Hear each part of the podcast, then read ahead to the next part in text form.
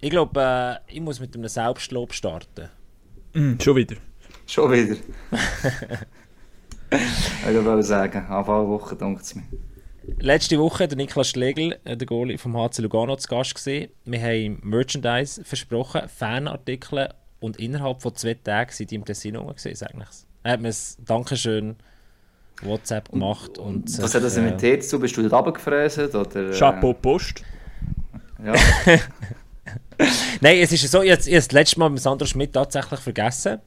Äh, der Stürmer von Fribourg-Gotteron, der vor drei Wochen bei uns zu Gast war. Ähm, und, und das hat mir so leid, dass ich gefunden das muss jetzt so schnell passieren.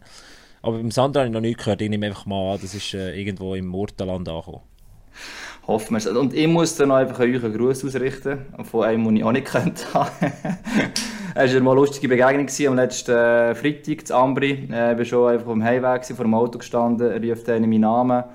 Ähm, nachher dann äh, so, ja, quasi, wer bist du, oder? Ähm, der Janik Scheible, Ambri-Fan, ähm, äh, findet das einen geilen Podcast. Er hat gesagt, ich soll euch einen Gruß sagen. Und ich gesagt, gut, mache ich. Ich habe gesagt, den Namen kann man auch nicht merken, bei dem bin ich nicht gut. Aber ich habe es tatsächlich notiert und wenn der Janik da zulässt, alles auf dem Weg, ich habe ähm, das, was ich versprochen habe, erfüllt. Vielleicht magst du dich erinnern, ich weiß es nicht. Du bist auf Euphorisierung natürlich nach dem Sieg gegen Lugano. Vielen Dank für den Gruß. Merci vielmals. Das war wirklich ein sehr cooler Abend. Gewesen. Ich war auch im Stadion, gewesen. wir sind an unserer Ambri-Doc-Serie dran. Äh, der Klaus Tag hat es ja schon mal geschrieben, darum darf man es jetzt so veröffentlichen. Wir sind vor Ort gesehen, uns genau das richtige Derby auspickt. Ambri können gewinnen. Also das lohnt sich. es lohnt sich definitiv auch die Hüte zu kaufen. Sag apropos, apropos Doc, ich muss mich auch noch schnell bedanken beim Michael, so hat er glaube ich Ich habe tatsächlich von ihm, wie soll ich das sagen, Möglichkeit gekriegt, zum die Maple Leaf Stock jetzt schon zu schauen, obwohl sie immer noch bei Amazon Prime Video nur in den USA und Kanada möglich ist zum Schauen und VPN ist mir zu blöd und Zeug und Sachen und ich bin ja eigentlich auch ein gesetzestreuer Mensch.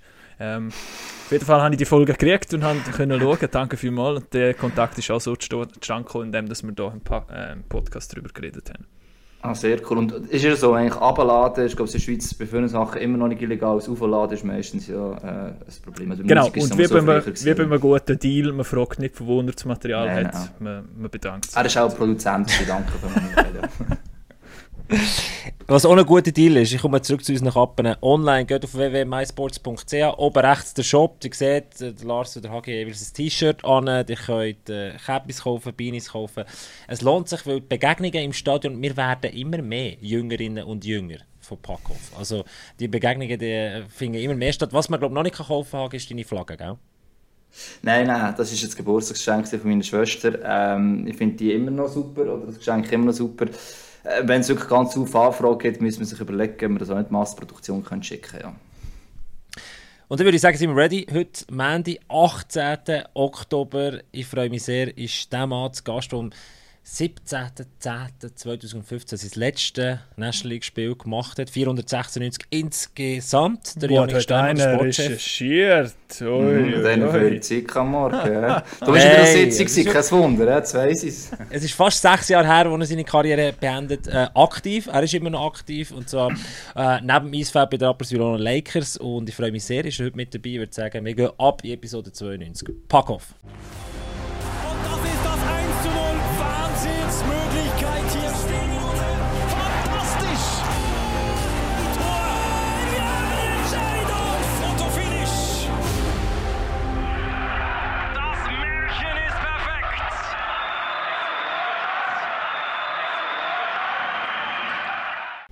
Dann würde ich sagen, lassen wir ihn gar nicht lange warten. Der Janik Steinmann holen wir dazu. Schau, da ist er schon. Janik, schön bist du mit dabei. Hallo Janik. Habe ich, habe ich richtig recherchiert einfach? Stimmt das? Vor, vor fast auf den Tag genau sechs Jahren? Ah, jetzt, wo ich mich daran erinnere, ist aber ich es nicht mehr so genau im Kopf, aber es, kann, äh, es kommt etwa her, ja. Lugano, Lausanne? Äh, ich, ja, genau, genau, aber ein Zeitchen her, ich muss sagen, wow, schon sechs Jahre durch, durchgeflitzt, hey, ist krass, manchmal denke ich, sind noch viele da noch für mich, sage äh, gleich alt oder äh, sogar noch ein älter als ich, äh, ist spannend, ja.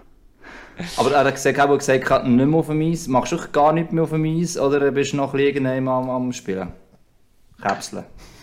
Nein, ich muss ganz ehrlich sein, es ist fast ein peinlich. Ich habe letztes Jahr haben wir so einen kleinen Videodreh mit, ähm, wo ich jetzt schon wieder mal anlegen Und äh, ich habe sie eigentlich vorher eineinhalb Jahre lang nicht mehr angehabt. Und ich habe äh, recht Mühe gehabt, die Körper zu ziehen. Aber ich habe ja vorher noch, bevor ich auf Rappen gekommen bin, ich äh, noch Coach im Zug.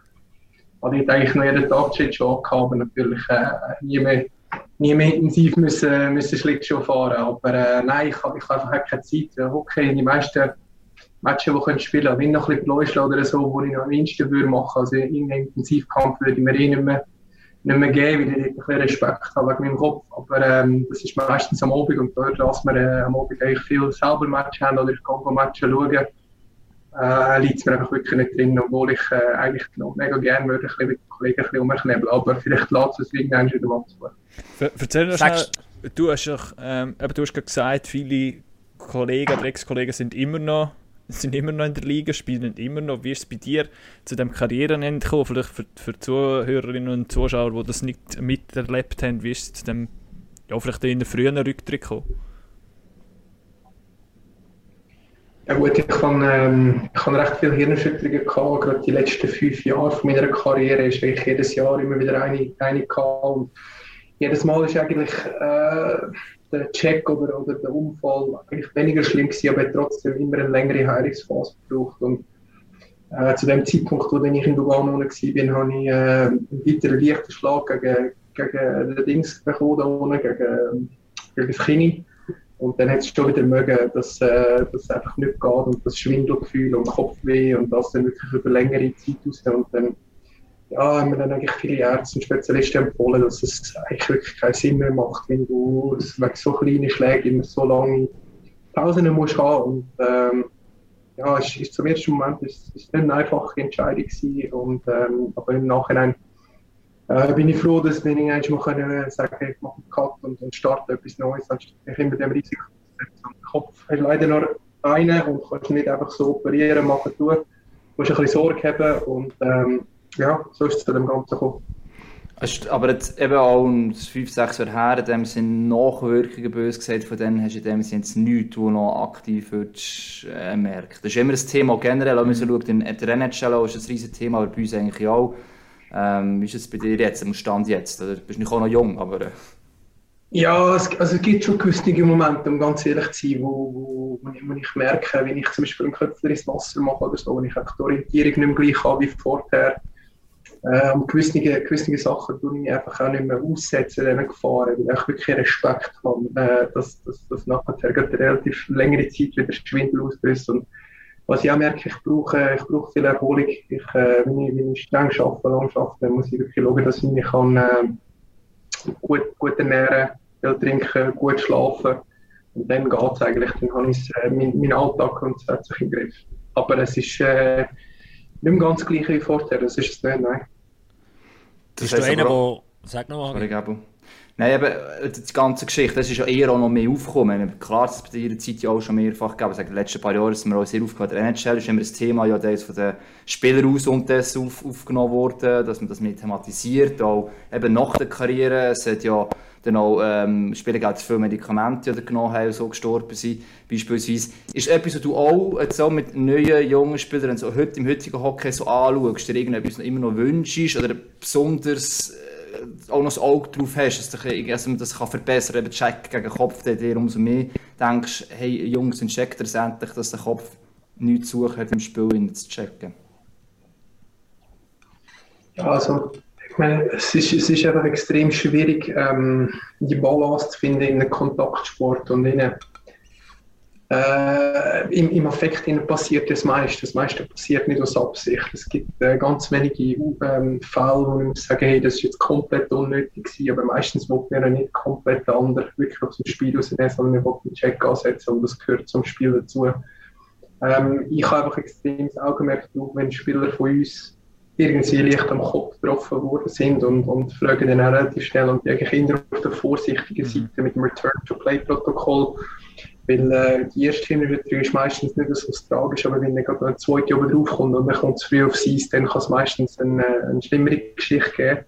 Und dort bin ich einfach sehr, sehr vorsichtig unterwegs und sage einfach, äh, alle nehmen zuerst auf die Bremse stehen und lieber einen Tag, zwei länger symptomfrei sein, bevor man wieder wirklich ins Teamtraining hineingeht oder bevor man wieder zurück in den Match hineingeht. Und ähm, ich glaube, dort können sie von meiner Erfahrung ein bisschen profitieren und ich wünsche niemandem, dass er äh, so lange Mühe hat mit dem Kopf und, und ähm, das ja. Und, aber am Schluss des Tages ist einfach der Sport ist so extrem schnell und das Körperspielen wegnehmen kann man auch nicht von dem Sport. Und von dem her, ich glaube, wir sind gut geschult. Es gibt viele Sachen, wo man, äh, wo man weiss, man es machen und es nicht machen.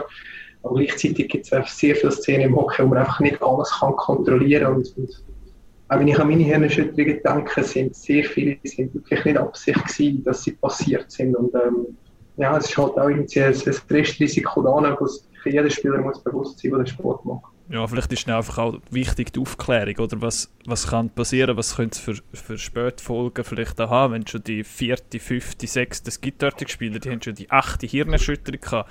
Äh, ich glaube, Felicia Dubois war so einer gewesen, beispielsweise. Sprunger ist schon vorne, ja. Ja, eben, dass das Bewusstsein um ist im Club, aber auch bei den Spielern und dass dort äh, noch vorsichtiger damit umgegangen wird und dass man dann eher vielleicht einmal sagt, okay, du pausierst jetzt länger. Eben das Return-to-Play-Programm ist wahrscheinlich nichts Schlechtes, das ist schon mal der, der richtige Weg. Aber sicher auch halt auch als Spieler musst du irgendwann vielleicht eingestehen und sagen, es, es, das Risiko ist zu groß oder es ist es kann dann schnell mal hinten rausgehen. Ich glaube, es, es gibt keinen Arzt auf der Welt, der die Entscheidung abnehmen kann oder nicht. Äh, am Schluss musst du wirklich selber beurteilen und, und auch den Verlauf von der Hirnerschütterung ein beobachten. Wenn der immer länger geht, bis du wirklich symptomfrei bist oder ein Problem hast. Und es ist einfach gerade bei den Jungen ist es extrem schwierig, einzugestehen. Du willst spielen, du kennst es noch nicht so, du willst dich aufdrängen und dann wirklich sagen, hey, ich kann noch nicht. Äh, es wird immer einfacher, aber es ist, äh, es ist immer noch ein Thema, das nicht ganz so einfach ist. Am Schluss sieht nur der Spieler selber in seinem Kopf hinein und kein Arzt sieht dort hinein und kein Coach. Und ich muss irgendwie der Spieler mit sich selber auch ehrlich können sein und sagen, hey, es, es geht nicht. ich glaube, wir sind nicht auf dem richtigen Weg. Es wird immer moderner und früher ist es bei so gewesen. Da ist ein bisschen Kopf, da ist gleich rein. Heutzutage, ich glaube, man muss sich immer wieder darauf auflöpfen, bis ehrlich, ganz so gut, fühlst du dich 100 Prozent und erst dann gehst du wieder aufs Eis. Wie hast du das selber gemacht in deinem mentalen Kampf, im Kampf im Kopf, rein, äh, gerade mit den vielen Kinderschütterungen, die du hast, und dann auch die Entscheidung, jetzt, jetzt geht es irgendwann nicht mehr, wenn du zurück, zurückfühlst, wenn du diesen Blick kannst in deinen Kopf hineingeben wie macht man das? Ja gut, ich habe, ähm, ich habe drei Spezialisten gebraucht, wo mir eigentlich alle gesagt haben, äh, es ist jetzt gut gewesen. Und vorher hätte ich es nicht geglaubt, ganz ehrlich. Äh, es ist so, 7, 28 bist so in dem, in dem Zirkus drin und es macht Spass und du musst nicht jeden Tag um, um, um, um kämpfen, dass, dass du am nächsten Tag wieder aufgestellt wirst und, und hast dann mal ein etwas erarbeitet und möchtest eigentlich dann noch 5, 6 Jahre geniessen und gleich mit guten Leistungen und, und der Mannschaft helfen. Und ganz ehrlich, ich, ich hätte es nicht fertig gebracht, wenn mir alle Ärzte wirklich abgeraten hätten. Wir haben es eigentlich schon vor, zwei Jahren vorher gesagt, mach dir mal Gedanken, ob das noch das Richtige ist. Das war dann so ein, Prozess, gewesen, wo ich dann äh, ein halbes Jahr lang einfach wirklich nicht rausgekommen bin und keine Verbesserung gemerkt habe. Ich muss sagen, ja, jetzt äh, vielleicht das Risiko wirklich nicht mehr, nicht mehr äh, wert. Krass, so wichtiges Thema. Der Lario Feusi, wenn wir zurückschauen auf deine sportliche Karriere, nebst der Kinderschüttung hast du ja äh, diverse Erfolge gehabt, 2011 mit der Meister geworden, Spengler Cup geholt. Der Lario Feusi, wir binden immer unsere Community also gut wie möglich ein, Janik, der würde gerne wissen, ähm, Nein, so nicht der Janik Feusi, und zwar der Pat Stutz, das ist die Frage. Die Lieblingstrainer sind ja anscheinend bekanntlich, behauptet er, der Doug Shedden gesehen. Gibt es da Anekdoten? Ich erinnere mich Jahr 0809, oder? 8 mit Zug in Playoffs hineingerutscht und dann Bern rausgetatscht im Viertelfinale, stimmt das? Du hast das mal als deine emotionalste Saison beschrieben gehabt. Ja, aber es war nicht wegen dem Doug Shedden. ähm, es ist ein Nein. Wir haben dort eine, eine Linie mit dem äh, Gorsin Kasut und Fabian Schneider zusammen und wir sind dort äh, sehr gewesen, auch außerhalb von der Eisbahn, haben wir zusammen gemacht und äh, bis Weihnachten sind wir äh, wirklich desolat unterwegs gewesen, auf dem letzten Platz, haben jeden Match mega knapp verloren, das war Schätz seine erste Saison gewesen. Und dann irgendwann sind wir im Ausgang und haben dann noch zwei, drei Bier getrunken, natürlich nicht mehr. Und dann nachher ähm, ist jetzt zu uns gekommen und gefragt, was wir müssen ändern. Und dann haben wir gesagt, ja, gib, gib uns mal eine Chance zum Zusammenspielen. Und dann haben wir das auch gemacht. Dann sind wir in der vierten Linie gewesen, Zug zusammen und haben eigentlich den Match gut geschossen. Und ähm, nachher wir uns eigentlich immer als erste Linie gebracht. Und äh, hat sich so eine Energie entwickelt und es hat einfach extrem Spass gemacht. Und dann sind wir nachher als Achte mit Ach und Krach in die Playoffs gekommen Langnau hat es dann nicht geschafft gehabt. und dann sind wir äh, nachher gegen Bern, gegen Bern auch noch weitergekommen. Im Halbfinale war wieder der Fuß draussen gewesen. und eigentlich sind wir ähm, nach der ersten Serie gegen, gegen Bern sind wir mit der ganzen Mannschaft noch fast nachgegangen, wo alle äh, ja, eigentlich vor dem Match mit dem, mit dem Kostüm in die Garderobe reingelaufen sind und alle haben sich gefreut, wir einen mega wichtigen Match für uns haben. Wir haben so eine gute Stimmung in der Mannschaft gehabt da sind wir miteinander gepasst. Nachher sind dann ein zu lang hat im Halbfinale nicht mehr gelangt. das, das würdest du ja jetzt du... Das war oben gewesen, Das würdest du ja jetzt du als Sportchef, glaube ich, nicht mehr loben, oder? Die haben ja letztes Jahr auch ins Halbfinale geschafft. Äh, ich glaube, das, das sind Szenen, die, die sind wirklich aus einer anderen Zeit, oder? Ja, also es geht heute wirklich nicht mehr so. Aber also, es wäre auch ganz ehrlich rückblickend, äh, ist es auch dort nicht gegangen. Aber bei uns ist so ein Druck abgehängt, wo wir überhaupt die Playoffs Quali geschafft haben. Wir sind wirklich bis Dezember auf im Seich gewesen. Und wir haben eine gute Mannschaft gehabt und eigentlich so, hey, irgendwas wie hätte es nicht wollen einhängen und dann irgendwie ist plötzlich hat alles zusammengepasst, haben wir jedes Spiel gewonnen und dann ja, wir haben, ich glaube, von den letzten 16 Matches haben wir irgendwie 14 Matchpunkte gehabt und den Großteil gewonnen von diesen Spielen. Ja, und dann ist äh, so eine, eine, Stimmung entstanden irgendwie, äh, ja, ist ein ganz Druck abgegeben und alle froh gewesen, dass wir aus dem Seich rausgekommen sind und äh, wir haben müssen Geld abgeben, weil wir alle im Vertrag hineingegangen haben. Nein, es ist eine riesige Saison. Aber eben, es hat zwar Social Media gegeben, aber ganz extrem, wie jetzt doch, was sind wir, 13 Jahre später, ist es halt doch noch nichts, dass gerade auch fast nach der Fotos gepostet haben, wie da sogar unterwegs. Gut, sie waren ja verkleidet, auch haben sich gar nicht gekannt, dann habe ich immer die Masken abgehalten, oder? Ja, ja, nein, wir, sind, wir sind gut verkleidet gewesen, aber dazu ist wirklich, ich glaube, äh, ich weiß nicht, ob ich sogar ich glaube, frisch mal auf Facebook hatte und so. Und ich bin dort meistens ein Spatzhünder gewesen, das mich eigentlich nicht so gross interessiert. Ja, heute äh, bin ich in der Amateurhaft unterwegs bei den Social Media Sachen. Aber, aber du hast mir vor der heutigen Episode gesagt, markiere mich beim Post. Wir haben einfach einen Post ja, rausgehauen. Äh, ich muss doch lernen, ich muss doch lernen, ich muss mit der Zeit gehen. Und Janik, so, jetzt haben wir, glaub, jetzt haben wir glaub, alle Zuckerfans abgeholt, oder? Janik, ein grosser Teil von seiner Karriere beim, äh, beim EVZ aufgebracht. Ähm, aber wir haben gesagt, was schon noch für sportliche Erfolge hast, aber so ein bisschen, wenn wir in die jüngere Vergangenheit reinkommen, seit äh, Mai 2019 bist du ja Sportchef jetzt bei den Rappers Iljona Lakers und ähm, kann man, kann man sagen, in dieser Saison hat er glaube ich, am Schluss 46 Punkte Rückstand gehabt auf, auf, äh, auf, auf Vorletzt. Und seitdem ist es stetig, stetig aufgegangen. Erzähl uns doch mal so, wenn wir jetzt vorher gesagt haben, du warst schon sechs Jahre her, mir kommt es auch schon lange vor, dass du Sportchef bist bei den Lakers, irgendwie. Ja, also ich bin jetzt zweieinhalb Jahre Sportchef. Ähm, Sorry, was ist die Frage nochmal? Was soll ich beantworten? Wie es jetzt die letzten Jahre bei den Lakers vorgekommen ist? Eine philosophische Frage schon fast, ja. Ich bin auch nicht ganz ausholen. Jetzt kannst du, weit, ja, jetzt kannst weit, weit ausholen. Also. ja, nein. Also, gegen aussen, glaube ich, sieht es mehr aus, als hätten wir so riesige Fortschritte gemacht. Ich glaube, wenn wir objektiv dahinter schauen, haben wir letztes Jahr wie vorletztes Jahr, also die erste Saison, wo die Lakers zurück in der National League sind, 32 Punkte geholt. Da bin ich noch nicht bei den Lakers gewesen. Glaube, es war ein Aufstiegsjahr. Gewesen. Man hat dort alles richtig gemacht im Vorfeld. Man hat Verträge mit Spielern, wo man äh, verlängert hat, so dass auch wenn sie aufsteigen, dass sie oben in der National League können spielen können. Das das ist auch richtig so, dass die Motivation von jedem Einzelnen zum Aufgehen extrem hoch ist. Und dann ist die erste Saison gekommen, wo man dann nicht ganz so gut angestanden ist. Und dann habe ich nachher die Chance bekommen, als Sportchef zu übernehmen. Und dann haben wir eigentlich in der Folgesaison, in meiner ersten Saison, eigentlich 20 Punkte mehr gekommen, sind aber eigentlich immer noch letzter Platz gewesen.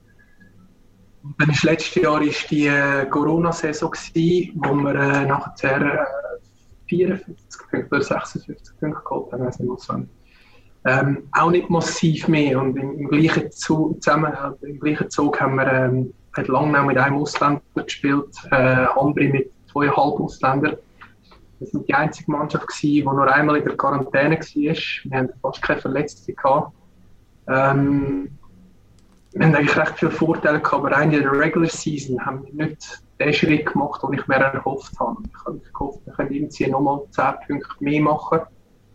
Und haben dann nachher durch den neuen Modus Pre-Playoffs haben wir können äh, ins Viertelfinale, Halbfinale vorstoßen. Also ohne die Pre-Playoffs wären wir eigentlich auch dann nicht, äh, nicht in den Playoffs gewesen. Wenn wir dann äh, das Ganze objektiv angeschaut hätten, hätten wir eben gleich nicht so unglaubliche Schritte gemacht. Also, ähm, darum das Ganze ein bisschen differenziert anschauen und, und schon objektiv bleiben. Es ist letztes Jahr extrem gut gelaufen, hat extrem Freude gemacht, und, aber das ist uns der Modus extrem entgegengekommen ja, und jetzt sind wir in, der nächsten Saison. Ich, ich, ich strebe immer noch vor, dass wir eben nochmal die 10 Punkte mehr holen, dass wir irgendwie nochmal den Anschluss näher herkriegen in der Regular Season, dass wir jedes Jahr die Chance haben, in den Pre-Playoffs eine, eine Geschichte zu schreiben. Das ist ja auch nicht ganz einfach. Aber das Team ist gewachsen in dieser Liga. Es gibt so, wie Langnau selber schon gesagt hat, eigentlich so wie Rappi hätten wir werden, dass mal Spieler zu uns kommen, ähm, wo schon gewisse Merite geholt haben in der Schweiz, ist ein bisschen, ja, auch zu einem sogenannten kleineren Verein geht, um weiterentwickeln. Das Rappi so oft, also, dass der eine wirklich mal gut ist, immer noch die Tendenz ist, dass er wieder weggeht. Also, du als Sportchef bist ja enorm gefordert, dass du dich ersetzen kannst. Ich denke, Dominik Egli beispielsweise zu ersetzen. Und das andere ist letzte Saison, du hast jetzt noch angesprochen, Fuss ist du siehst immer das letzte Bild, oder? Halbfinalqualifikation, Halbfinal gespielt tipptopp. Und dann ist ja genau das, was wir früh angekündigt haben, wir den Trainer wechseln. Und das ist ja, das ist, ist auch manchmal in den Kopf geworfen worden in dieser Zeit dort. Ja, Jeff hat gute Arbeit gemacht, ins Halbfinale gekommen, dann kannst du auch ersetzen. Ähm, und du weißt ja nicht, was nachher wirklich kommt. Du hast zwar gesagt, Entwicklung, aber es ist immer so im Fernkopf, ist das, was der letzte Erfolg war. Jetzt ist Anfang der Saison, ist auch ein bisschen, geschwind haben wir ein bisschen Mühe gehabt, und jetzt ist mir wirklich, kann man sagen, voll drin in dieser Saison. Ist für dich das nie mehr so eine Frage gewesen, so rückblickend, mh, hm, jetzt sind wir noch ins Halbfinale durchgekommen, wir haben schon früh bestimmt den Trainer wechseln. Ich hoffe einfach, dass die Saison einigermaßen gut losgeht, ist nachher, hey, wissen sie eh wieder alle besser am Schluss. Ist das für dich irgendwann schon im Hinterkopf gewesen, Ende letzter Saison, ein bisschen, bei dem Entscheid? Die Entscheid ist ja viel, viel früher gefallen, schlussendlich. Nein, also, wir eben nochmal, ich glaube, mein Rappi, ich schaue nicht prinzipiell nur, nur das Resultat an, sondern wirklich den ganzen Prozess, den wir drin stecken.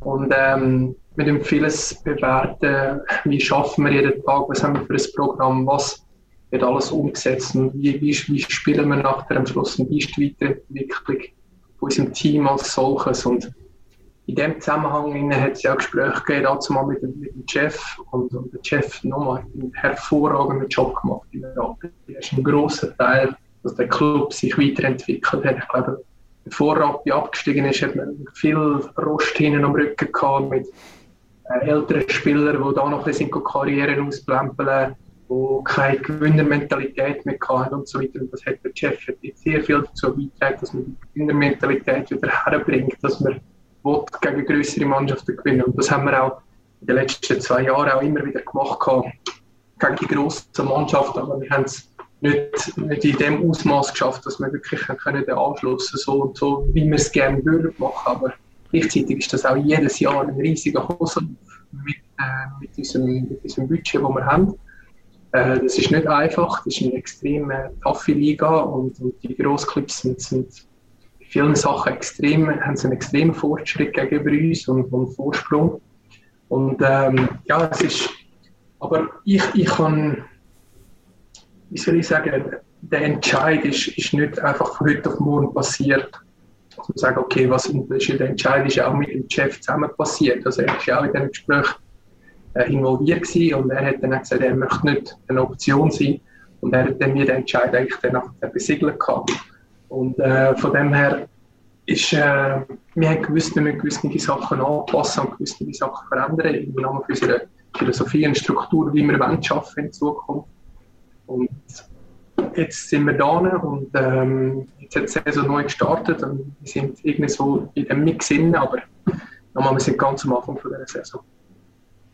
Und das ist eigentlich auch das, wo man ja teilweise ähm, also Trainer-Geschichte ist immer wieder so eine Geschichte bei diversen Clubs. Trainer, der Erfolg kennt und dann irgendwann geht es dann aber gleich wieder nochmal ein bisschen abwärts. Und irgendwann geht es so abwärts, abwärts, abwärts, dass es keine andere Lösung mehr gibt, als nicht zu entlassen.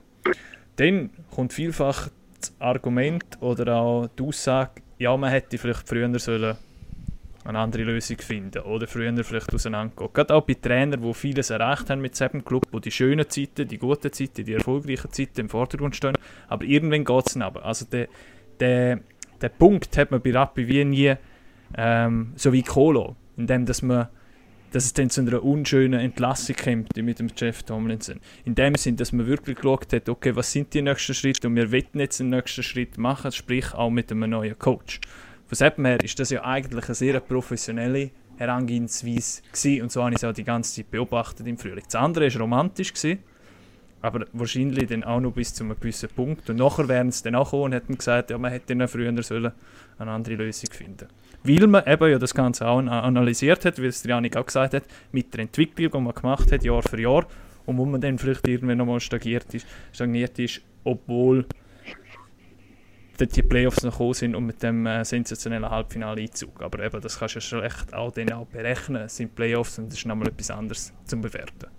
Aber ich finde das eigentlich noch cool, oder, Janik, was du, was du, was ist der Lars gesagt hat, du hast eigentlich vor die zweieinhalb Jahre analysiert und hast wieso, bist es auch ein bisschen du, du hast so weit Emotion aus der ganzen Geschichte rausgenommen, sehr rational, dran angeschaut. Jetzt als Rappi-Fan hätte ich mich vielleicht nicht komplett abgeholt gefühlt, weil ja eben das Hockey-romantische Herz fast ein bisschen blühtet hat bei deiner Analyse. Aber eigentlich alles zutreffend war, was du gesagt hast, wenn du auf die mittel- und langfristige Zukunft von deinem Club schaust. Ist das so ein die, ich nehme die auch sehr akribisch wahr. Fast ein bisschen cold-blooded manchmal. Und das ist aber, ich finde, das ist recht stimmig beschrieben, was die letzten zweieinhalb Jahre abgelaufen ist, wenn man den Sport anschaut und sagt, wir haben hier einen Job to do. Und eigentlich äh, das langfristige Glück vorab liegt mir am Herzen. Ja, aber ich glaube, das ist, ich glaube, das ist einfach auch meine Aufgabe. So. Das ist vieles ist strategisch und analytisch und ich glaube, zu viel von Emotionen leiten lassen ist, ist extrem äh, schwierig in in dem Geschäft. Und ich glaube, auch wo, wo wir sind, wir müssen wirklich unsere Hausaufgaben extrem gut machen, dass wir zu den größeren Anschluss finden. Und, und an dem schaffen wir extrem hart. Und da muss ich die Sachen immer und immer und immer wieder hinterfragen. Und wir haben dann ja, einen klaren Plan seit zweieinhalb Jahren, wie können wir oder wie wollen wir den Anschluss schaffen. Ob es uns jemals gelingt, so wie wir es uns alle erwünschen und, und im Kopf vorstellen, das wird die Zukunft zeigen. Aber äh, von dem Plan würde ich auch nicht abweichen. Und, und das Bittere manchmal im Sport ist einfach, oder gerade im Eishockey, dass der Faktor Glück ist manchmal extrem hoch oder extrem tief wo, wo, du, wo du nicht alles kannst planen und machen und tun. Aber am Schluss, du kannst so gut schaffen wie möglich und dann kannst du nachher am Schluss Ende der Saison wieder in den Spiegel schauen, sind wir einen Schritt weitergekommen oder sind wir nicht einen Schritt weitergekommen. Irgendwie so der Plan ist über die nächsten drei, vier Jahre hin und dann schauen wir nachher, haben wir es dorthin geschafft, wenn wir so und so schaffen oder haben wir es nicht geschafft. Aber ähm, ja, mal, mal schauen, wo, wo der Weg herführt. Und, aber ja, ich, ich nehme die Emotionen recht aus. Während des Spiels bin ich schon emotional. So ist es nicht. Also, auch letztes Jahr in den Playoffs war für mich ein riesen Freude. Es war äh, mega schön. Gewesen. Es wäre umso schöner gewesen, wenn die Fans äh, mehr im Stadion gewesen wären, wenn wir am Schluss da die letzten 50 Kämmer in sie reinquetschen aber äh, rein, wenn ich nachher gehe schlafen und am nächsten Tag aufstehe und dann, dann analysiere, okay, wo stehen wir, dann probiere ich ohne Emotionen Entscheidungen zu treffen, absolut. Wenn du auch noch sagst, eben, Glück und Unglück ist manchmal auch aus, Sicht eben von der Transfer sicher eine Sache. Jetzt beim Coach hast du gewusst, wo der Host hast du ja schon gekannt. Und jetzt, wenn, gerade bei den jungen Verteidigern, ist etwas, wo du am Anfang denkst, wow, nicht ganz so ein Risiko, Ebische, Uachtu, Baragano, bis jetzt also wirklich grandios, wie sie spielen, sie die Verantwortung bekommen. Es gibt durchaus auch andere Vereine, die sagen, ja, so junge Spieler können wir nicht so viel Verantwortung geben, sie sind noch zu jung für das. Rappi ist das anders, sie dürfen das zurückzahlen. Ist dort äh, für dich auch mit dem Coach zusammen, also du, du der Headlung Coach, ist eben Grund gewesen, und gewisse Schluss immer gewisse Transfers müssen machen, aber gerade Defensive mit jungen Spielern gehen, noch nicht so vernünftige Erfahrung, hat gar keine. Ich muss einen Coach haben, der die möglichst rasch weiterbringt und ihnen auch das Vertrauen entgegenbringt. Ist das auch so einer von deinen sagen, Schritten in dieser Zielumsetzung von den nächsten paar Jahren? Der Coach ist extrem zentral, wenn wir eine Philosophie und eine Struktur verinnerlichen wie wir arbeiten wollen, ist er am Schluss der, der das Ganze am besten kann steuern kann. Ich kann noch so mir den Gedanken auf Papier bringen und irgendwo probieren zu vermitteln, wenn ich nicht einen Headcoach habe, der das hundertprozentig lebt. Ich habe gewusst, ähm, dass wenn Stefan Hedlund eine Möglichkeit bekommt oder wenn es die Chance gibt, dass er in die Schweiz kommt, dass er äh, eigentlich die Philosophie auch lebt. Das habe ich gewusst, weil ich mit ihm schon mal zusammen geschafft habe.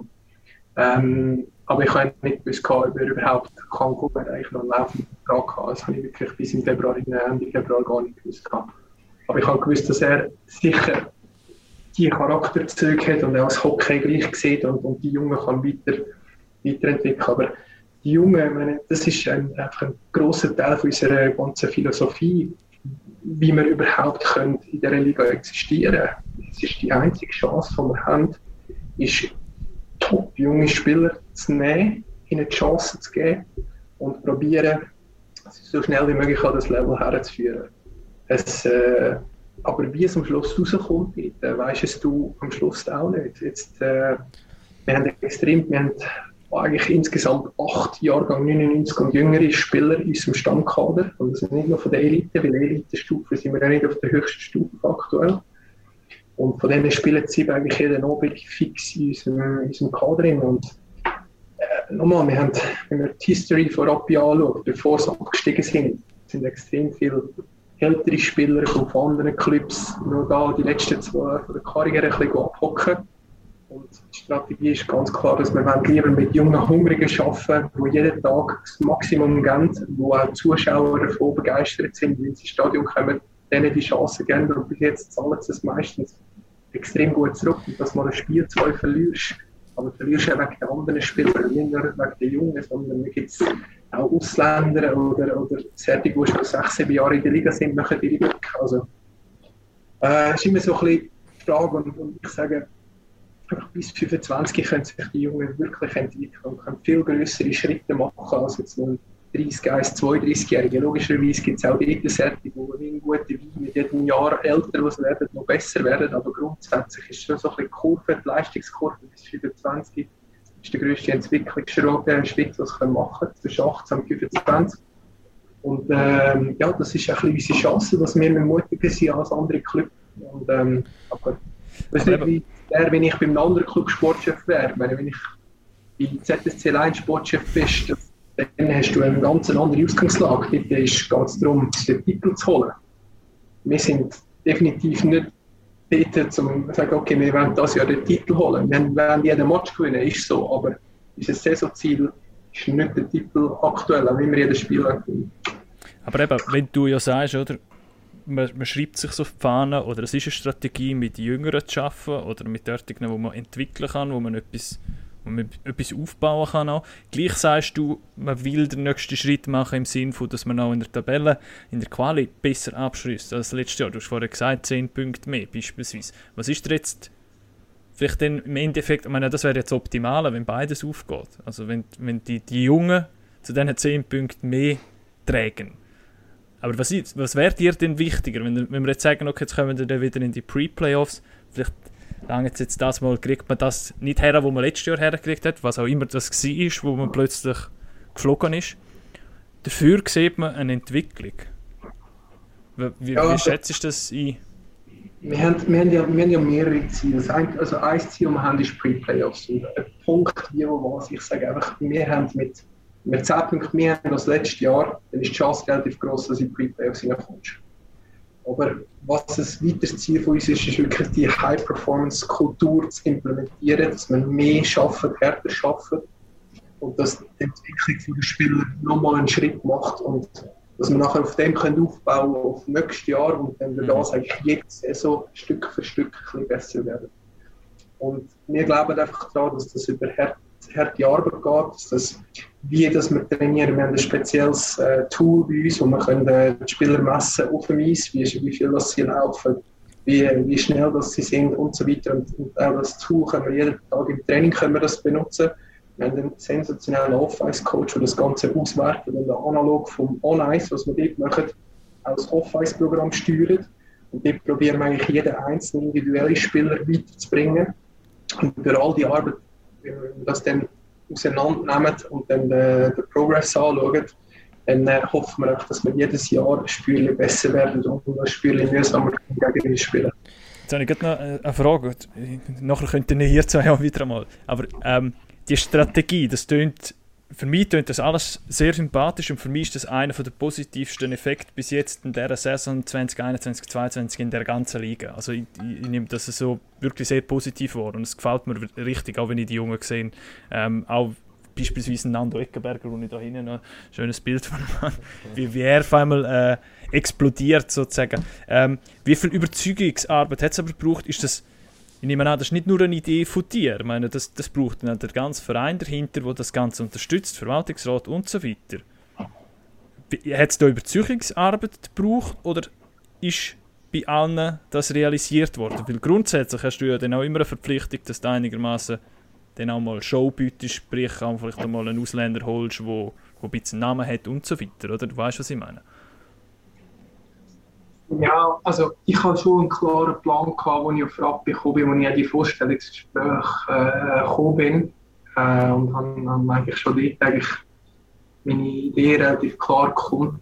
Und ähm, einmal, es gibt für mich mehrere Gründe, wieso mit Jungen arbeiten einfach sinnvoll ist. Es braucht viel Mut. Ich glaube, aktuell kommt uns auch noch ein bisschen die ganze geschlossene Liga aktuell ein bisschen entgegen, jetzt in dieser Zeit. Dann äh, kannst du noch eher ein bisschen sagen, jetzt gehen wir noch mal ein bisschen mutiger als sonst. Aber nochmal, wenn ich sage, in dieser Progression der Jungen, wenn sie bis 25, wenn du sie richtig ausbildest und in eine Eiszeit Vertrauen gibst und ein gutes Tagesprogramm, dann werden sie schneller Fortschritt machen als Spieler, die schon zwei Jahre in dieser Liga sind und die wo irgendwie ihr Zenit sozusagen vom Leistungsvermögen erreicht haben, die dann einfach mit der Erfahrung noch Sachen wegmachen. Und nochmal, ich habe gewusst, bevor ich daher gekommen bin, dass wir nicht das höchste Budget der Liga haben, definitiv. Und dann gibt es für mich eigentlich nur einen Weg. Und zu dem Weg stehe ich und dann habe ich das ihnen präsentiert und, und am Schluss vom Tag äh, haben auch sie glaube gesehen, dass es der andere Weg nicht funktioniert in, in Rapid. Sie müssen haben wir äh, das müssen umsetzen und jetzt mittlerweile haben wir in den letzten zweieinhalb, drei Jahren doch viele junge Talente können begeistern zum auf Rappi kommen und die sind Talente, die die ganze Schweiz nicht bekannt hat. Also jeder Hockey-Experte hat gewusst, dass das gute Spieler von ihren Jahrgängen sind und das ist äh, für mich ein schönes Zeichen, dass sie merken, sie möchten gerne auf Rappi kommen. Es ist nicht ähm, ein Spieler aus dem Welschen Raum und so weiter, sie können nicht so schnell in die Deutschschweiz oder, oder zu den Lakers kommen. Das, das haben wir ähm, sicher sehr gut können umsetzen und das hilft uns aktuell und das würde uns in Zukunft helfen. Und von dem Weg werden wir nicht abweichen, weil wir werden nie einen Nazi-Spieler äh, einkaufen in Rapperswil. Aber der kommt ja... Aber der kommt ja etwas Nazi-Spieler machen, ja. Ja, genau.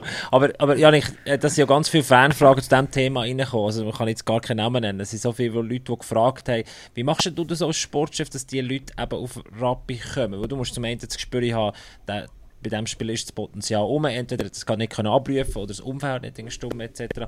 Aber wie überzeugst du sie denn, äh, dass sie, dass sie Obersee wechseln? Jetzt, die Transfers, die du gemacht hast, wenn man einfach mal schaut, was, was du gemacht hast in den letzten zweieinhalb Jahren, zeigt das die Jungen, mit, mit, mit dir nehmen, wo der, wo der Hagi vorhin gesagt hat, Wagdu oder ein Barangano oder ein Ebischer, Ebischer, die in Freiburg wirklich nachtrauern, die Fans, oder ein Lammer, ein Zanker, das auch, oder Nando Eckenberg, würde ich schon gar nicht fast als jung bezeichnen, der ist ja der ist ein riesen Talent gewesen und ist dann bei euch durchgestartet. Wie kannst wie überzeugst du überzeugst sie?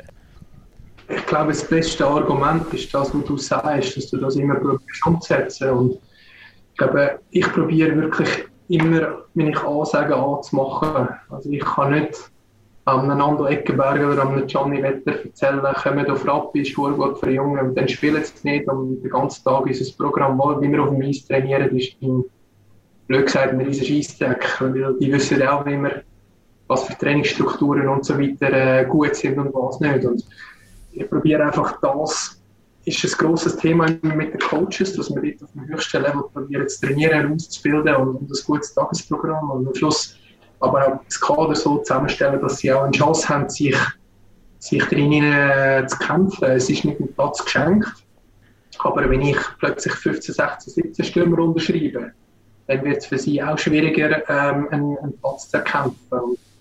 Ich probiere einfach ehrlich zu sein. Ich bin ein extrem ehrlicher Mensch und ich probiere äh, das, was ich ihnen verkaufe, dass wir gut arbeiten, dass sie gute Chancen haben und dass wir können mit anderen Mannschaften um, um die Pre-Playoffs kämpfen und von dort aus auch ein gewisse Erfolgserlebnisse als Team können haben dort probiere ich sie herzuführen und, und, am Schluss haben wir noch einen schönen See vor der Haustür. Es ist, äh, ist ganz okay. Also, was, das heißt, für mich ist ja auch, also sag jetzt mal so als, als Team Rappi, wenn das eben, du hast gesagt, man abgestiegen ist, mit Sachen falsch gemacht, man ist quasi ein bisschen, äh, ja, auch in einer Rollstucherliga gewesen, wir kommen jetzt wieder rauf. Ähm, jetzt können wir müssen ein langsam erarbeiten, dass man den Platz schlussendlich der Liga verdient hat. Ich will nicht sagen, dass andere Teams so alle jetzt schlecht würden machen, sondern durchaus ja andere Teams auch sehr gut machen, ähm, auch Junge einbinden. Aber was für mich schon sehr typisch ist, jetzt in dieser Saison für Rappi, wenn ja die Teams sagen, ja nein, die Jungen kann man nicht einfach so direkt einbinden, das geht eigentlich gar nicht. Also für mich ist jetzt ein U8, der auf die Elite-Junioren gekommen ist, oder, wo es immer sagst, der Gap ist gross. Ja, da kann nicht jeder schließen, ist mir schon klar, das musst du zuerst irgendwie herbekommen. Aber wenn du eben auch die Rollen gibst, wo sie dann auch schon die Junioren-Days hatten, also nicht 1 zu 1, aber du kannst nicht einen Stürmer oder einen, der äh, Erstlinie gespielt hat, immer rechts einfach in die vierte Linie in die Checkerlinie nicht tun. Also das, das funktioniert logisch, hat der auch keine Wirkung. Und nachher nochmal Führer holen und das Gefühl haben, er könne fängen Das kann ich nachher ganz genau. Und jetzt, genau das ist, finde ich jetzt bei, bei Rappi, ist jetzt die Kombination. Klar, jeder muss sich das wieder verdienen, weil die Verteidiger haben von Anfang an gewisse Seite bekommen, sie haben die Fehler gemacht, werden die Fehler machen und so weiter und so fort. Es kann nicht jedes Team vielleicht, wenn sie Erfolg haben, ganz auf vielleicht so viele Junge einsetzen, aber du kannst eigentlich grundsätzlich, und das zeigt für mich zum Beispiel von Rappi, es ist ein bisschen zu einfach gesehen, wir können Junge einsetzen, es geht schon, wenn sie richtig einsetzen, mit Vertrauen und die Zeit nachher noch ist, über eine ganze Saison schlussendlich gewesen. Klar, wir sind eine junge Saison, aber ich finde es gleich recht beeindruckend, was die Mannschaft in diesem Mix eigentlich schon zustande bringt. Und eben auch die Strategie für alle klar ist, sprich auch für den Head Coach. Also der hat, jetzt nehme ich mal an, und so tönt es auf jeden Fall, nicht einen Erfolgsdruck in dem Sinn. Er hat einen Auftrag, auch um die Spieler besser zu machen, sprich um das Team gesamthaft besser machen, einen Leistungsauftrag, der ganz klar ist.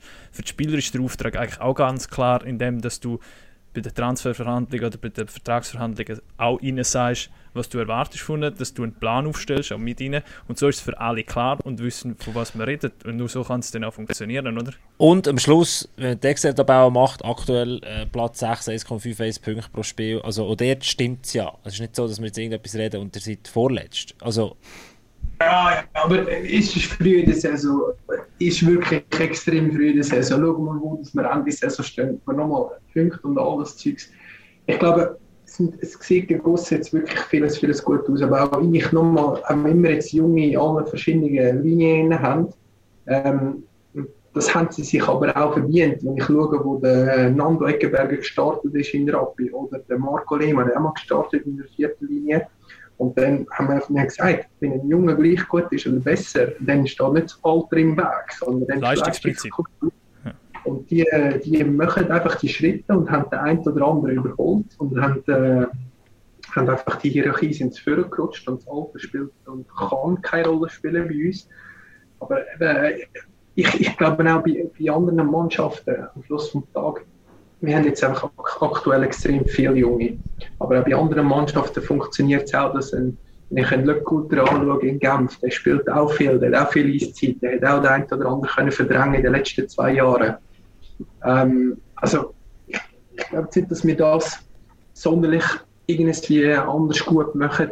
Wir haben jetzt einfach viele Junge drin, es ist eine klare Strategie und Philosophie dahinter.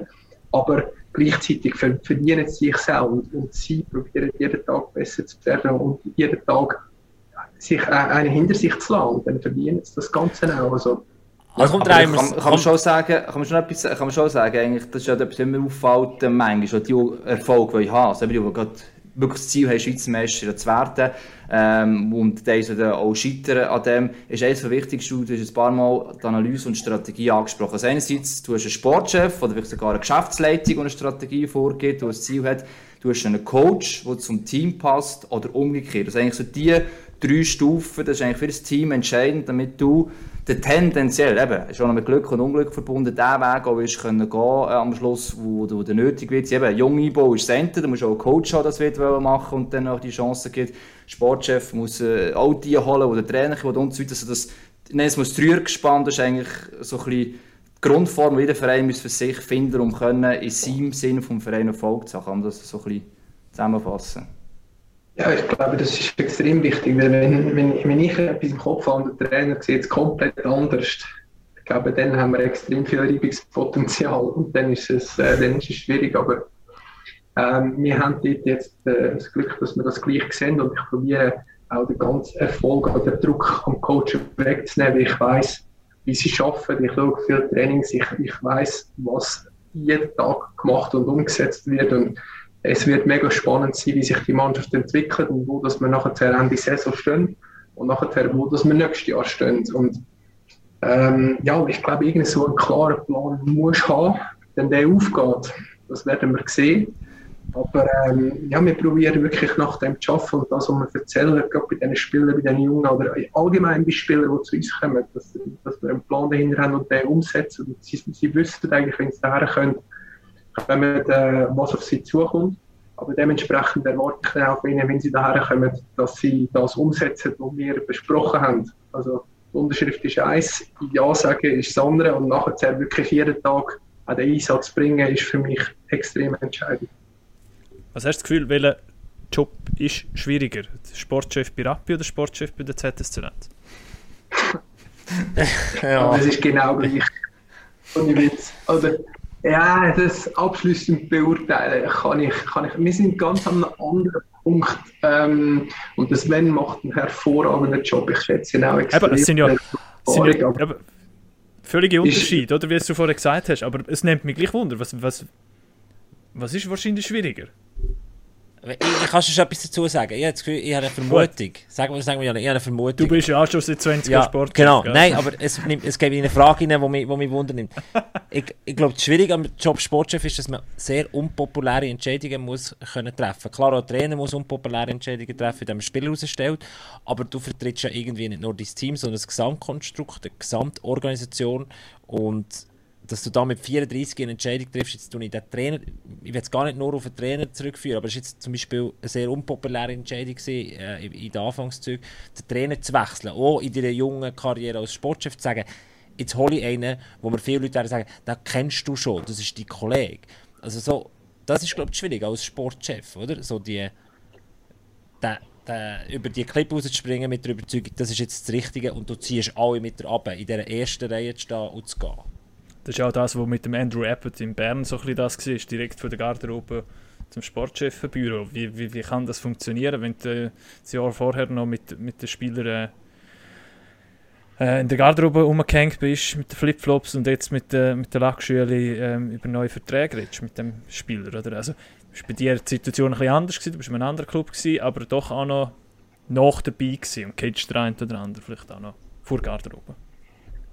Ja, aber ich bin, wenn du den Job machen willst, dann musst du gewillt sein, deine Meinung und einen klaren Plan umzusetzen. Und sonst darfst du es nicht machen. Sonst musst du fangen und sagen, es geht nicht. Und wenn du siehst, dann stehst du an und das auseinander nimmst und, und klar siehst, okay, dort, dort haben wir Baustellen, die wir beheben und wir müssen es verändern. Ähm, ich glaube, wo wir in Zukunft herwollen mit dem Club, dann äh, müssen wir schon eine faire Analyse machen und sagen, okay, es, hat, es braucht eine Veränderung.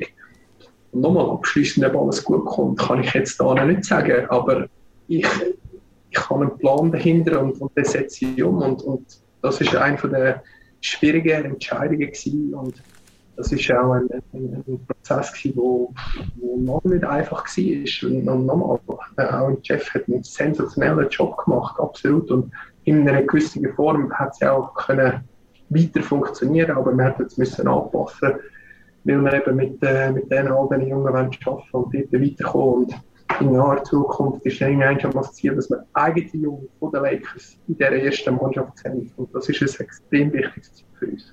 Also das ist alles, warte schon, äh, sorry, der Lario Feusi, der, äh, den ich vorher angesprochen habe, die Frage verwechselt habe, oder? Das wir nicht mit unpopulären Entscheidungen meinen. Er, er fragt, wieso ähm, hat man mit dem Kevin Clark letzte Saison nicht verlängert. Das ist ohne Entscheidung, die der eine oder andere Rappi-Fan nicht hat können nachvollziehen aufgrund von der Leistungen. Wenn du jetzt vergleichst mit dem, was die Ausländer... Der Entscheid ist ganz, das war ein rein strategischer Entscheid. Wir haben, ähm, der Cervenka ist ausgelaufen, ist keine Diskussion, dass sich immer halten unbedingt. Wir haben den Andrew Rowe, unser Captain, ähm, extremer Motor für uns als Mannschaft und, und an Centerposition extrem wichtig. Und dann haben wir Steve Moses, der weiterlaufen war, und dann haben wir den Dominik Hegli an Davos verloren. Und auf dem Schweizer Markt, wir haben schon drei junge Verteidiger dazu geholt.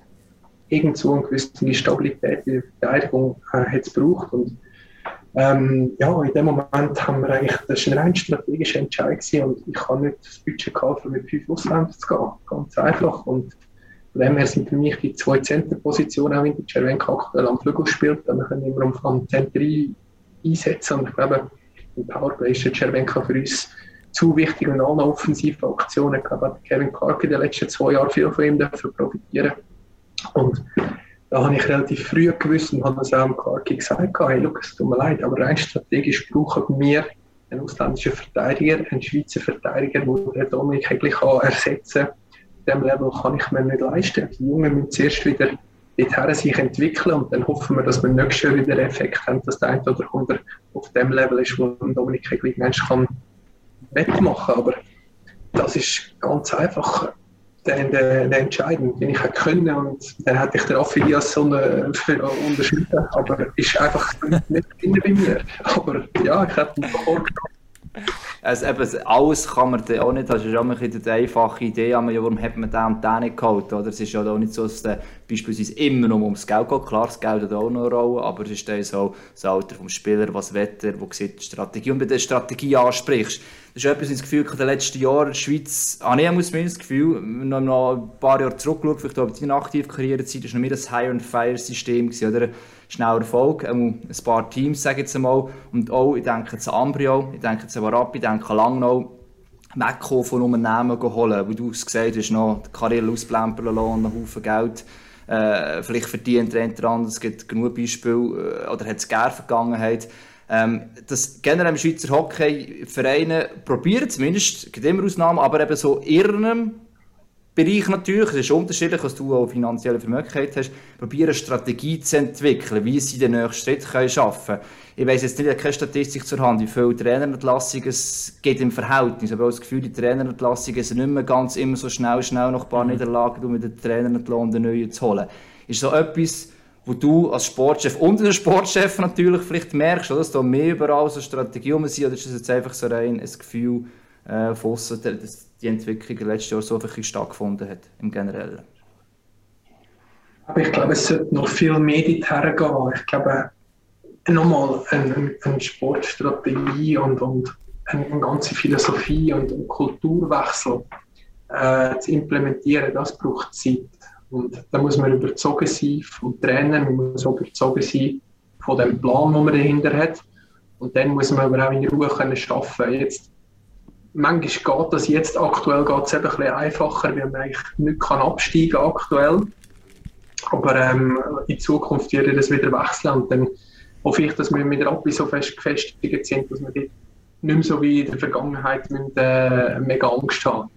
Und ja, das ist jetzt, der Zeitpunkt ist extrem gut für so etwas aufzubauen und, und das umzusetzen und mit einer Ruhe dahinter zu gehen. Aber ich meine, den Faktor Druck dürfen wir schon nicht unterschätzen dem Sport. Das ist, der ganze Abstieg auf Abstiegsdruck gegen Ende Saison hinaus und das ist ein riesen Hosenlupf und äh, ich habe im ersten Jahr habe ich das gemerkt, als wir im Dezember ähm, letzte Season, also mit, mit den Lakers, habe gemerkt, oh, haben wir noch ein paar Baustellen in der Garderobe, wie ist, wie ist das Leben, sind wir dann wirklich gefestigt, in einem gewissen Katalog, äh, ist eine Mannschaft, die ums Verrecken aufgewogen. Und wenn du plötzlich Verletzungen hast und irgendwie angezählt bist, dann wird es dann gleich heiß. Und das ist für einen Club ein riesiges Risiko. Und dort ist nicht immer so einfach, etwas so nachhaltig aufzubauen. Und dort ist jetzt vom Timing her sicher auch für uns gelaufen und Jungen. Jungs, ich schlage vor, wenn wir langsam aber sicher die Stunde vormachen oder Janik immer mehr auf sein Handy schaut, weil da sicher äh, verpasste Anrufe reingehen und verpasste Transfermöglichkeiten, ähm, wie es bei der Sportchef ist. Das ist, das ist wie beim Postfinance-Spieler, äh, gell? Muss ich jetzt mal schauen, dass ich da... ja, wir sind, auch, wir sind eigentlich auch kleine GMs. Ja, das absolut. Ja, Wahnsinn. Aber in jedem Stadion ist die Hälfte sind Sportchef und die andere Hälfte ist Trainer, nicht? Ja, ja das ist genau. so, genau. Ja. Wir sind Sportchef-Fraktion. Und ein Drittel weiß noch besser, wie man einen Match kommentieren würde. Als das die, die den Match kommentieren. Von denen haben wir auch das macht es das macht's auch aus. Wegen dem kommen die alle Stadion am Schluss. Oder? Genau, also wir können es mal allen da außen sagen. Der Andreas Hagmann, der Hagi, er, der bei uns sehr viel kommentiert, hier links unten im Bild. Hagi, er ist nicht Fan von irgendeinem Club. Auch wenn ihr auf Facebook, auf Instagram immer wieder schreibt, der Hagi ist ein Oldner. Er, er hofft sicher, dass Old irgendwann nach 25 Jahren mal wieder auf ankommt, aber im A ist er sicher nicht Fan von irgendeinem anderen Club. Sei das auch noch gesagt. Dann haben wir ganz viele Fanfragen, die sie reinkommen. Fast mehr als noch letzte, äh, letzte Woche beim Niklas. Und die Frage ist, ob wir noch die eine oder andere reinnehmen Wir haben die Frage schon beantwortet, aber der Janik muss auch ein bisschen sagen. Ob, ob, ob Nein, nur, nur zu, ich habe gesagt, sonst habe ich immer noch einen Joker zu gut, hast du mir gesagt, oder? Genau, genau, genau. Also dann, dann wird Alicia zuerst mal wissen, ähm, da musst du vielleicht noch das Gespräch in deinem Office führen mit einem Mitspieler. Wer ist deine beste Mitarbeiterin im Office? Ganz ist das so Mitarbeiter, Mitarbeiterin des Monats? Ja, sie ist des Jahres, wirklich. Sie macht einen riesen Job. Danke, Alicia, hast du äh, die Frage gestellt. Aber definitiv ist das wie ich nicht mehr Und sie wäre eigentlich regelmäßig. Ist so. Gut, dann wissen wir, Alicia die beste Mitarbeiterin beim, äh, bei der Rapid Lakers. Ja. Und äh, der Lives 91, der, und das finde ich eine recht lustige Frage. Wie hat die Rapi überzeugt, den Job als Sportchef zu machen? Du machst anscheinend eine geniale Arbeit, sagt er. Und äh, die Frage können wir ja, äh, das ist andersrum. Du hast Rapi überzeugt, den Sportchef-Job bei ihnen zu machen, oder? Ja, also ich habe mich ganz normal beworben. Ich habe immer den Traum gehabt, nachdem ich aufgehört habe. Ich, als Spieler hat mich das interessiert gehabt äh, wie das euch interessiert, oder? Ich bin ja so halber Sportchef. Und äh, nein, es war auch dort äh, mutig von den Lakers, mir den Job zu geben, wie ich jetzt gewissen Jungen mutig äh, einen, einen, einen Spielerjob gebe, sozusagen. Und äh, aber an dieser Stelle auch äh, wirklich auch Vorstand und, und äh, Geschäftsleitung von damals mal, der Mut hatte, mir den, den Job zu geben. Und, ja. Kann man bei dir mal ein Praktikum machen? So, so zwei Wochen? Mal mitlaufen?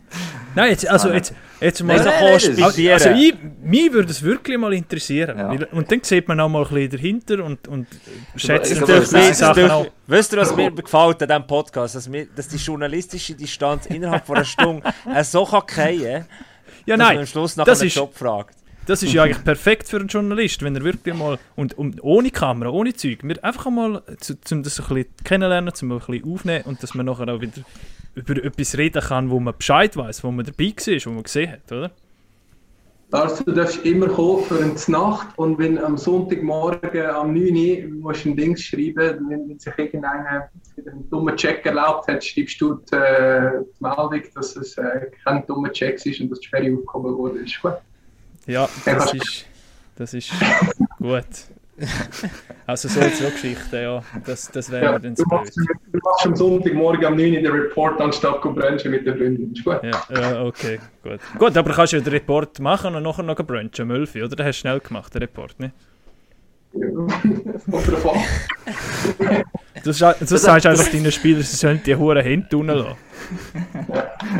Ja. Ja, das ist, aber wir sehen das ist jetzt schon mal so ein, ein kleines Ding, oder? Sportchef. Das eine ist mal das, was man am meisten mit Sportchef darüber Transfers. Aber was ich schon alles machen muss, klar kommt auf den Verein darauf an. Du hast eben gesagt, du gehst Spiel schauen, hast noch Scouting-Aufgaben sicher auch bei euch, bei, bei den Lakers, das ist auch je nachdem bei diesen Vereinen anders. Aber dann musst du noch die Wohnung organisieren, als Sportchef und weiss eh was alles. Und eben die Reports schreiben, dann hast du gewisse Zeitfenster, dann musst du die Einsprache machen, und dann, äh, ja, ähm, ist er nachher vorbei und so weiter. Also auch so Sachen, wo ich riesen Respekt habe. Also, eben, ich, ich könnte das sowieso nicht, selbst wenn ich noch Ahnung davon hätte.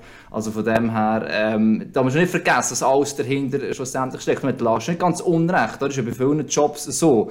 Man sieht teilweise ein bisschen oberflächlich, aber es eigentlich dahinter alles steckt. Und ich finde so heute schon in dieser Stunde die Strategiesache, also der Sportchef mir noch mal denkt, oh, schau mal, ist ein cooler Spieler, äh, gib mal ein bisschen Geld und dann hoffe ich, kommt er zu uns und dass äh, ein Plan dahinter ist, im Normalfall. Also, dass es schon ein bisschen mehr Hand und Fuß hat, wenn du gewisse Transfers machen, soll man sich manchmal sicher als Fan oder mal vor Augen führen und überlegen, hm, was hat, was hat mein Sportchef echt da überlegt? Oder? Also, jetzt im positiven Sinn gemeint. Ich habe eine ganz kurze Frage. Ja. Du musst mir nur einen Nachnamen sagen. Mit wem würdest oder tust zuerst verlängern? Mit dem Wetter oder mit dem Lehmann? Joker. Gut. dann kommen wir zur anderen Frage, der Bear Ghosty, auch zu den Spielern, aber ich denke, das kann man, kann man sicher, weil es auf die Leistungen bezogen ist, äh, beantworten. Ähm, und zwar wird der Bear Ghosty von dir wissen, warum der Emil Deuce ähm, oder wie du die Leistung vom Deuce und vom Mitchell siehst. Der Mitchell ist laut ihm unsichtbar und der Emil Deuce äh, macht jetzt viele Fehler, aus ihrer Sicht. Sag mir nochmal, war mega leise, musst du nochmal sagen, sorry. Der, äh, äh, der Bear Ghosty, da möchte ich gerne wissen, wie du die Leistungen vom Deuce und vom Mitchell siehst. Äh, der Mitchell macht äh, oder ist aus ihrer Sicht unsichtbar und der Deuce macht jetzt viele Fehler. Aus Sicht vom Bear Ghosty. Gut, ich glaube, der Emil Deuce ist ein, ein Offensivverteidiger, der in der Vorbereitung nicht viel können spielen wegen diversen Verletzungen, die er immer hatte und Blessuren. Und er ist sich noch ein am Seine erste Saison in dieser Liga innen.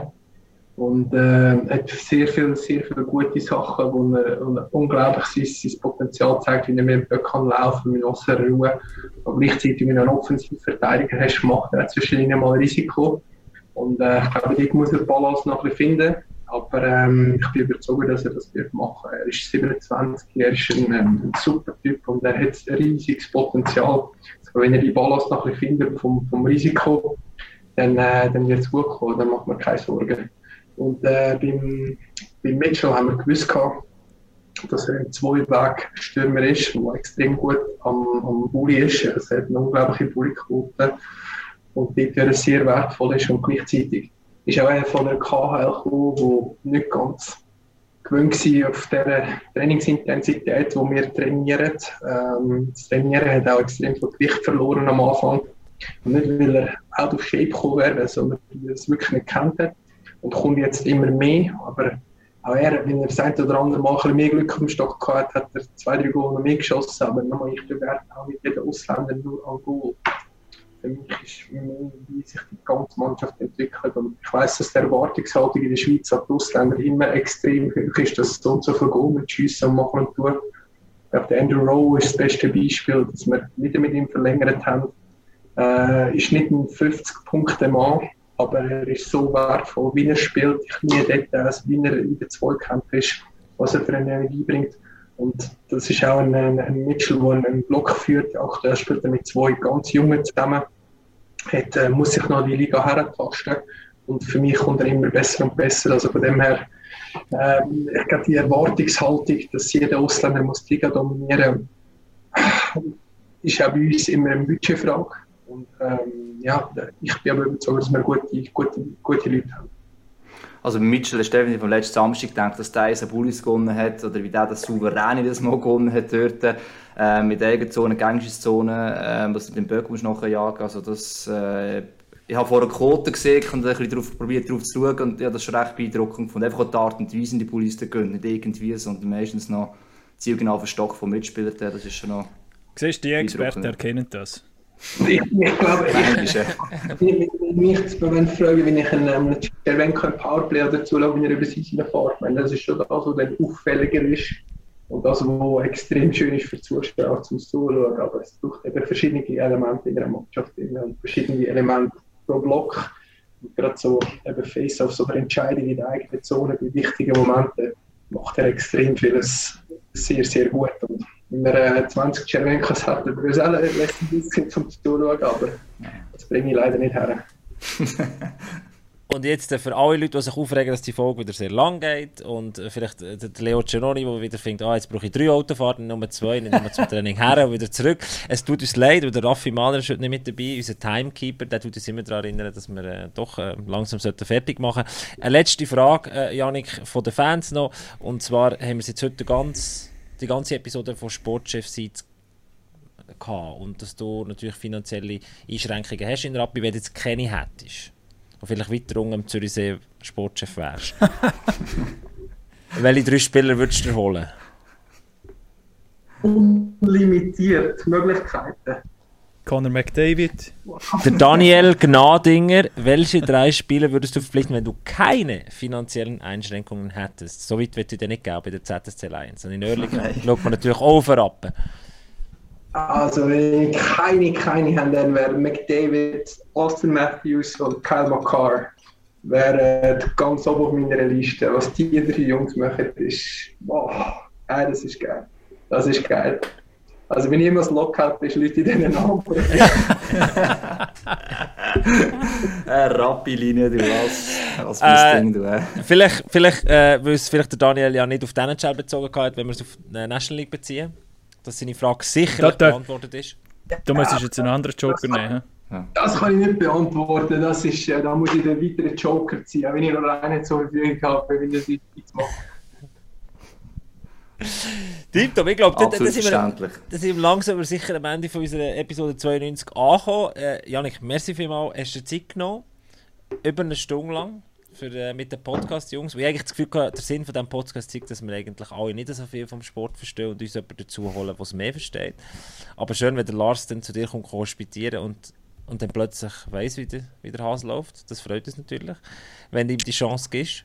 Lass doch kommen, ist gut, kein Problem. Ich Ein Motivationsschreiben gerne. Äh, okay. Aber ich weiß nicht, wie ich das letzte Mal selbst geschrieben habe, aber ja. Ja, das kann man üben in dem Fall. Ja. ich mache schon mit. aber irgendwie, was noch fehlt, ist, ist ja nicht so eine, so eine Kappe. Also irgendwie kommst du kommst, kommst nicht so gut weg, was Kappe anbelangt in diesem Podcast, finde ich. Also, ich habe im Vorfall gesagt, ob ich auch noch eins muss äh, anlegen aber hat das Problem im Chef tun. Aber ich nehme mega gerne eine, so eine Pack-Cap. Also, kannst, kannst du mir nachher die Adresse durchladen, dann, äh, dann schaue ich, dass ich dir eine raussneaken und dann sage ich dem Lars, dem Hagi, merci, wie seid ihr mit dabei gewesen. Hagi, viel Spaß beim, glaube ich, morgen das 10. Spiel in 11 Tagen kommentieren und Janik, dir natürlich... Nicht ganz so. Gefühlt gefühlt. Der Hagi ist unterwegs wie ein Weltmeister. Schon in der Playoff-Modus drin und Janik, dir merci, wie bist du dabei gewesen. Ich würde sagen, pack auf.